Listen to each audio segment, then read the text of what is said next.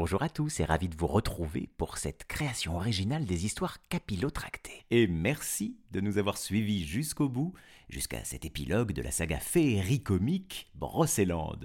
Ça va cogner, je vous le dis tout de suite, entre les forces du bien et du mal, au cœur de la forêt de Brocéliande. Si vous avez aimé vivre cette aventure fantastique, eh bien abonnez-vous à notre podcast, partagez, parlez de cette série qui vous attend plus. Hein? N'attendez plus.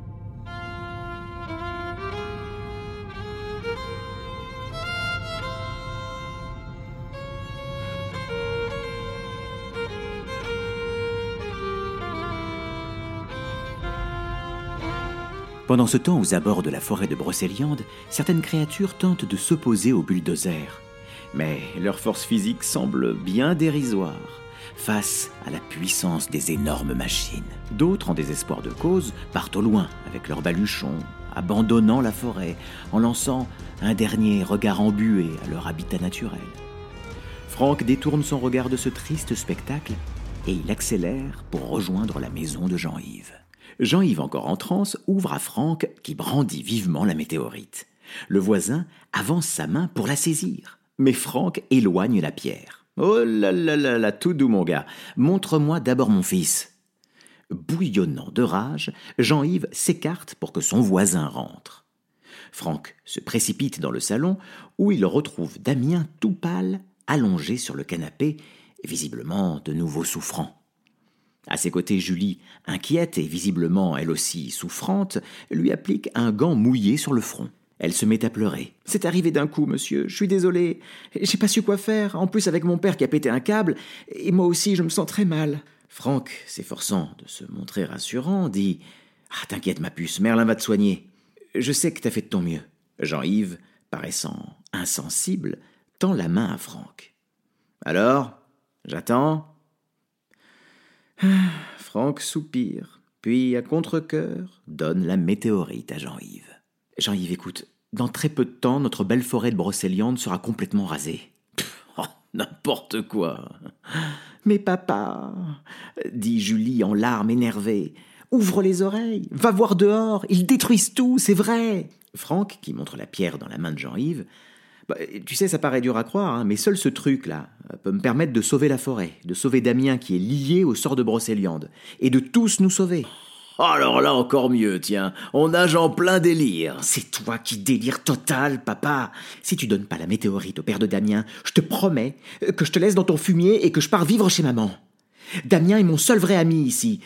Je veux pas qu'il meure, t'entends? Les paroles de Julie semblent faire mouche et Jean-Yves paraît touché. Il baisse la tête tristement, comme vidé. Il paraît soudain très faible et souffrant. Franck en profite pour tenter de lui arracher la pierre des mains. Jean-Yves se ressaisit et s'accroche au caillou. Les deux hommes s'agrippent fermement à la pierre et se cognent partout dans le salon, jusqu'à ce que finalement la météorite leur échappe et finisse dans un bac à fumier de Jean-Yves. C'est alors que, sous leurs yeux ébahis, la pierre s'illumine au contact du fumier, et un arbre gigantesque pousse d'un seul coup, détruisant par là même le toit de la maison. Jean-Yves, sortant subitement de sa transe, se jette sur le bac pour voir le phénomène de plus près, les yeux semblant lui sortir de la tête. Incroyable, c'est génial. Ça marche enfin après toutes ces années de recherche. Mon super fumier fonctionne très. Il regarde le toit troué de sa maison, voir euh, fonctionne trop bien. Franck saisit son voisin par le bras pour l'entraîner dehors. Je pense qu'il fonctionne juste ce qu'il faut par rapport à ce qui se passe là, dehors. Jean-Yves se laisse emmener docilement, tout en fixant admiratif l'arbre dans son salon. Franck et Jean-Yves sortent de la maison. Jean-Yves est sidéré en découvrant les bulldozers qui sont en train de ravager la forêt de Brocéliande. Regarde un peu, il faut faire quelque chose. On ne peut pas laisser la forêt périr comme ça. C'est affreux, mais, qu'est-ce qu'on peut y faire? Bah, Donne-moi le fragment de météorite. Chacun peut faire quelque chose à son échelle. Jean-Yves semble hésiter pendant quelques secondes, mais il finit par tendre le fragment de météorite à Franck qui le prend en le remerciant d'un signe de tête. Je te le rendrai, une fois que j'aurai vaincu le Seigneur Noir, hein. Allez, je te le promets, hein. Franck court vers le gîte en portant son fils, suivi de près par Jean-Yves et Julie. Béa leur ouvre la porte. Damien est couché dans son lit, son visage blême et couvert de sueur. Il semble très faible, mais il sourit tristement à son père, catastrophé, comme pour le rassurer. Franck, Béa, Merlin, Jean-Yves et Julie, qui sont tout tremblants, le front plein de sueur, se regardent avec des airs désolés. Merlin agite sa baguette au-dessus de Jean-Yves et Julie. Une pluie de paillettes les recouvre. Il semble aller mieux. Je comprends pas pourquoi ça fonctionne pas sur Damien. On a essayé toutes les incantations. Cette fois-ci, ça ne suffira pas. Ton fils a une sensibilité extraordinaire, Franck. C'est ce qui le rend plus sensible au sort de Brocéliande. Tu as fait de ton mieux. Franck fond en sanglots. Non, c'est faux. J'ai jamais rien fait de mon mieux de toute ma vie. J'étais trop centré sur moi et je ne voyais rien, j'étais aveugle. Et maintenant, à cause de mon projet, Brocéliande va, va disparaître. Et nous allons tous mourir. À cet instant, une des larmes de Franck touche la pierre qui s'illumine. La clarté qu'elle répand reste suspendue dans la chambre, tandis qu'un chemin d'étoiles se dessine dans le ciel au-dessus de la forêt. Le visage de Merlin est radieux. Oh, c'était donc ça le moyen de révéler le chemin vers Excalibur. Je m'en souviens maintenant. Mais attendez, d'autres choses me reviennent tout à coup. Je me souviens d'une vieille prophétie qui parlait d'un maître jardinier qui par son pouvoir poncerait les plaies de Brocéliande. Ah, mais c'est certainement Jean-Yves, dit Franck. Il se retourne vers son voisin. Après tout, euh, avec ton fumier, euh, tu es bien une, sorte de, de, jardinier, hein? Et finalement, quand on y pense. Tout à coup, la lueur qui imprègne la pièce se concentre sur la nuque de Jean-Yves, qui se gratte nerveusement l'arrière de son cou. Franck contourne son voisin il scrute sa peau. Un signe similaire au sien y est inscrit. Une grande excitation se lit dans son regard. C'est bien ça En réalité, il y avait deux élus. Il faut absolument que tu viennes avec nous pour affronter Graal, euh, pendant que Béa et Julie veilleront sur Damien. Euh, ah bon, c'est bien nécessaire. Bon, Jean-Yves, je comprends ton hésitation. Moi aussi, j'ai été comme toi. Dans un premier temps, je ne voulais pas croire à la magie de cette forêt, puis euh, j'ai fait comme si cette bataille ne me concernait pas. Mais en refusant d'affronter la réalité, aussi incroyable qu'elle soit, j'ai failli perdre ce que j'avais de plus cher au monde. Franck lance un regard plein d'amour à son fils, puis il regarde Jean-Yves avec intensité. Ce dernier regarde sa fille qui l'implore du regard, puis il hoche la tête. Franck a un sourire empli de confiance et de sérénité. Guidés par le chemin étoilé, Franck, Jean-Yves et Merlin atteignent un petit vallon. Au milieu de ce dernier se trouve une mare qui scintille d'une lumière magique. Au centre de cette étendue miroitante brille la météorite, un gros bloc luminescent. L'épée Excalibur est plantée dedans. Soudain, le président de la région, vêtu d'une robe noire, sort des profondeurs de la forêt, un sourire cruel sur les lèvres. Et voilà Excalibur. Merci, je n'ai eu qu'à vous suivre pour la trouver. Elle va bientôt subir le même sort que cette satanée forêt.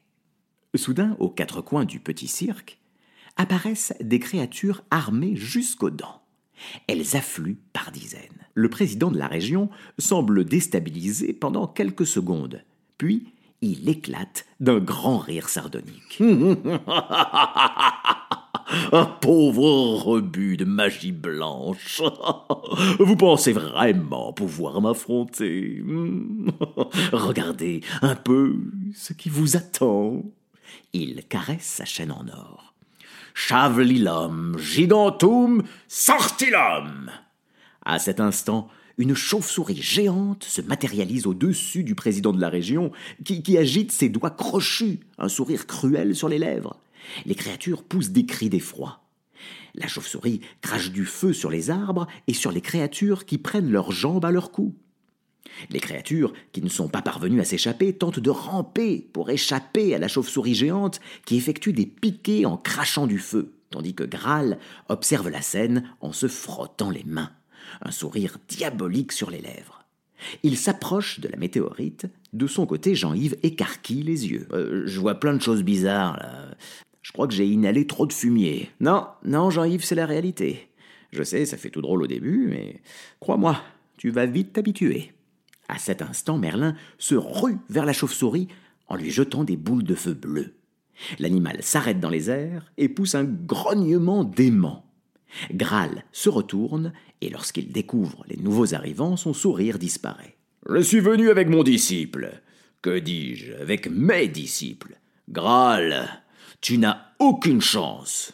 Hum, vraiment? Oh, deux disciples pour le prix d'un? Oh, mais c'est les soldes de printemps Allons, soyons sérieux, Merlin. Tes alliés de pacotille vont disparaître comme l'a fait le roi Arthur avant eux. Hmm. Assez discuté, vieux schnack Tu t'es regardé? Franck, va chercher Excalibur pendant que j'affronte cet aristo dégénéré. Franck se rue vers l'épée. Graal lui jette des projections de mini chauves-souris rougeoyantes. Mais Merlin leur barre la route avec ses boules bleues avant qu'elles n'atteignent son protégé qui file vers le miroir aux fées. En atteignant sa surface, il se met à glisser comme sur une patinoire. Il tente de contrôler sa trajectoire sans succès. Ce n'est pas le moment de faire le clown bah, je, fais ce que je peux, hein La chauve-souris géante survole le miroir et crache son feu. Euh, Franck tentant tant bien que mal d'échapper aux flammes. La surface fond et Franck manque de tomber dans un trou de glace fondue, quand soudain, pique à toute vitesse de plus haut dans le ciel, les bois baissés en position d'attaque, le cerf-volant, et sur son dos, Zladi, Golok et Zolar. Le cerf percute la chauve-souris de plein fouet, et qui fait une embardée, tandis que Golok, grâce à sa magie, glace de nouveau la partie fondue du miroir au fées, permettant à Franck de continuer sa course. Mais la chauve-souris, furieuse, revient à la charge et donne un terrible coup d'aile au cerf-volant. Les elfes chutent et tombent brutalement au sol. L'horrible créature de Graal crache une nouvelle boule de feu qui ravage le miroir. Franck se retrouve rapidement à patauger dans l'eau. Il se noie à moitié. Graal, quant à lui, éclate de rire de nouveau. tu parles d'un disciple. Oh là là là là. Il n'obtiendrait même pas son brevet de cinquante mètres. Euh, ça serait triste à pleurer si ce n'était pas hilarant. bon, euh, là j'avoue qu'il n'est pas au top. Mais dès qu'il va se reprendre, tu vas voir ce que tu vas voir, vieux crouton. Votre pouvoir n'est rien comparé au mien, espèce de relique d'Hécatie. Prends donc ça comme un compte de ma rage éternelle. Rajum, delirium, gigantum. Qu'est-ce que tu vas me sortir encore? Oh, une flamme géante, un rayon cosmique diabolique. Je ne crains pas tes pouvoirs démoniaques. Je. Avec une vitesse incroyable, Graal envoie une gigantesque vague de gelée rouge avec ses mains. Merlin est interrompu au milieu de sa phrase. Il se retrouve intégralement recouvert par la substance visqueuse. Merlin tente d'articuler, mais sa bouche est envahie par la gelée, et on ne comprend rien à ce qu'il dit. Je n'ai pas peur de stratagèmes. Pendant ce temps, Franck parvient à nager sous l'eau vers la météorite émergée au centre de la mare, tandis que la chauve-souris tente en vain de l'atteindre avec son feu. Le cerf-volant tente une dernière fois de percuter son ennemi, mais la chauve-souris lui brûle les bois, et il tombe en torche dans la boue. Ah, Franck, quant à lui, émerge à quelques centimètres de la météorite et il jette un coup d'œil inquiet à Merlin. Bah alors, Merlinus, je pensais que ce n'était pas le moment de rigoler. Euh, un coup de main ne serait pas de refus, hein?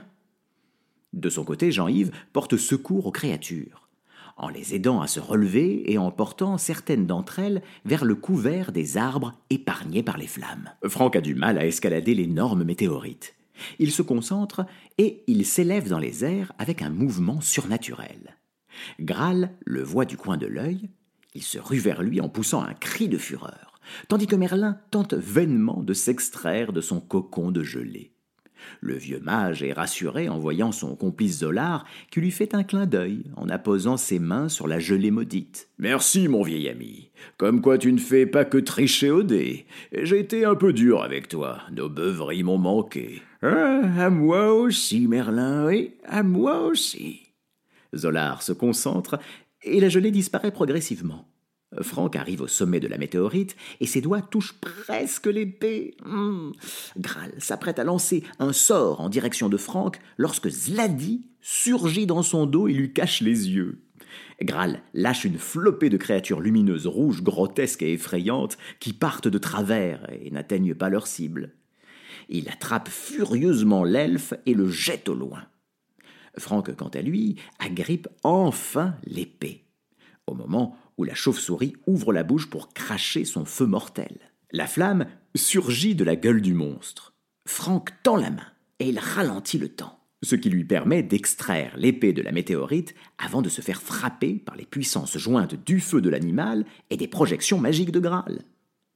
Le temps reprend sa vitesse normale. La météorite est frappée de plein fouet et elle explose. Franck atterrit lourdement dans l'eau dans un grand splash. Les éclats de météorite atterrissent dans la mare tout autour de lui. Quelques secondes passent. Soudain, Franck sort de la mare en brandissant fièrement l'épée, qui brille d'une lueur magique. Il a un regard vengeur, plein d'assurance. Maintenant, ça va chier. Merlin parvient enfin à se dégager de la gelée grâce à l'aide de Zolar. Bien dit, Francky. Merlin se rue vers le président en lui jetant des boules bleues. Son ennemi réplique à coups de boules de feu. Les sphères se heurtent dans de grosses explosions violettes, tandis que les mages courent l'un vers l'autre. Tes boules sont minables. Regarde un peu les miennes. À quelques mètres de là, Franck s'évertue à repousser les assauts de la chauve-souris géante, qui tente de le croquer avec ses dents acérées et qui continue à cracher des flammes. Il bataille avec son épée et déplace des rochers grâce à ses pouvoirs. Il doit rouler sur le sol à plusieurs reprises pour éviter de se faire carboniser par le monstre, mais il parvient finalement à planter son épée, hop, dans sa carapace. La chauve-souris disparaît. Cependant, Merlin semble en difficulté. Il est débordé par les boules de Graal. Franck se rue alors vers le mage noir en poussant un grand cri. Il détruit toutes les boules avec son épée de légende. Puis il donne un grand coup de pied dans la poitrine du président qui tombe à terre il se met à pleurnicher en se tordant sur le sol. Oh, ma chauve-souris, oh, ma belle chauve-souris. Merlin lève les mains vers le ciel en respirant profondément. Britannium, pluvium immediatum. Mais rien ne se passe. Merlin a une moue agacée. Bon, c'est bien la première fois qu'il ne pleuvrait pas en Bretagne. Soudain, il se met à pleuvoir à grosses gouttes sur le site sacré. L'incendie est rapidement éteint. Graal se relève piteusement. Je crois que ma carrière de sorcier est terminée. Enfin, il me restera toujours la politique. Graal tente de s'enfuir à toutes jambes, mais Jean-Yves, avec l'aide des créatures, balance du fumier et des dizaines d'arbres poussent de façon rapide et spectaculaire tout autour du sorcier il est prisonnier. Merlin jette un regard désespéré aux racines calcinées, et tout près de là, au bulldozer qui s'attaque au dernier segment de forêt. À cet instant, les visages de Jean-Yves et Franck s'éclairent, ils échangent un regard entendu. Jean-Yves, suivi de près par Merlin et Franck, frotte des parcelles de son fumier aux fragments de météorites avant de les répandre aux quatre coins de la forêt dévastée, jusque sous les roues des bulldozers les arbres poussent à une vitesse folle, repoussant les engins de destruction. Le deuxième élu est également accompagné par les créatures de l'invisible qui tapent dans leurs mains et poussent des cris de joie tout en faisant des pieds de nez au bulldozer. Franck rentre chez lui, Excalibur à la main, accompagné par Merlin et Jean-Yves. À son approche, la porte du gîte s'ouvre en grand, et Béa et Damien apparaissent. Le petit garçon, qui a retrouvé des couleurs, court dans les bras de son père. Franck le serre dans ses bras avant de brandir Excalibur sous les yeux émerveillés de son fils. Béa les rejoint, ils ont une étreinte douce et chaleureuse. Tout près, Golok et Zladi, émus, se prennent la main, puis se regardent intensément. Euh, Golok, il faut que je t'avoue un truc, euh, un truc important que. Chut, tais-toi, gros bêta. et elle embrasse Zladi à pleine bouche sous le regard amusé de Damien et Julie, qui vient juste de les rejoindre, prenant à son tour la main du petit garçon. Pendant ce temps, le troll Bandrac tient de ses deux bras musclés Viviane et Graal, devant l'entrée d'une grotte dans la forêt de Brocéliande. Le molosse jette un coup d'œil à Merlin derrière lui, semblant attendre son approbation. Ce dernier opine du chef. Ne fais pas ça, Merlin, mon aimé. Nous pourrions tous les deux régner sans partage sur Brocéliande. Ce serait beau, ce serait fou. Ah bon, je ne sais pas, mais fou, ça c'est sûr. Désolé, Viviane, mais tu vas voir ce que ça fait d'être enfermé dans un endroit très exigu pendant quelques siècles. Merlin fait un signe à Mandrake qui balance sans ménagement Viviane et Graal dans la grotte. Deux elfes, avec leurs lances chargées de surveiller les prisonniers, pouffent de rire en voyant Viviane se relever dans la pénombre de la caverne tout échevelée et remontée à bloc. Espèce de vieux détritus puant et arrogant. Ah, tu me le paieras au centuple, immonde cloporte, de... Hop, hop, hop, hop, ouais, ouais, garde tes mots doux pour ton cher ex-président de région, hein. Viviane n'a pas le temps de répondre que Bandrac a fait rouler un énorme rond de pierre devant la grotte, afin d'en bloquer l'entrée. Vous aurez l'éternité pour faire la causette. Grotum, closetum, fissa Voilà un bon petit sort par-dessus tout ça pour être bien sûr que ces tourtereaux s'échapperont pas de sitôt. Pas mal de temps plus tard, Franck et Jean-Yves déambulent dans les allées du parc Brocéland. Les attractions, plus loufoques les unes que les autres, telles que le train fantôme de Viviane, dont l'entrée passe par une reproduction grotesque de la bouche de la fée, euh, les chauves-souris volantes, avec des dizaines de sièges en forme de chauve-souris de Graal qui s'élèvent dans les airs avant de tournoyer, euh, le Merlinus Bar, un bar ouvert sur la forêt avec des boissons étranges et colorées, servies par Merlin lui-même, euh, le Créature Labyrinthe, dans lequel les créatures de l'invisible jouent des tours aux clients qui ne peuvent pas les voir, l'atelier Fumier Magique, dans lequel les gens peuvent faire pousser des arbres en quelques secondes. Eh oui, tout cela est construit autour des arbres, de façon à respecter leur déploiement et leur habitat naturel. Hum, le premier parc écologique. Ça de la gueule, mon pote. Merci Graal pour le chèque, hein, et un vrai cette fois. Eh oui, celui qui a prononcé ces paroles, c'est Franck. Béa le rejoint et elle dépose un baiser sur les lèvres de son mari. Ils observent tendrement Damien qui joue avec Julie, Zladi et Goloc, ainsi qu'avec ses camarades de classe. Les enfants s'égaient aux quatre coins du parc et vont tirer la barbe de Merlin qui fait mine de s'énerver, ce qui les fait éclater de rire.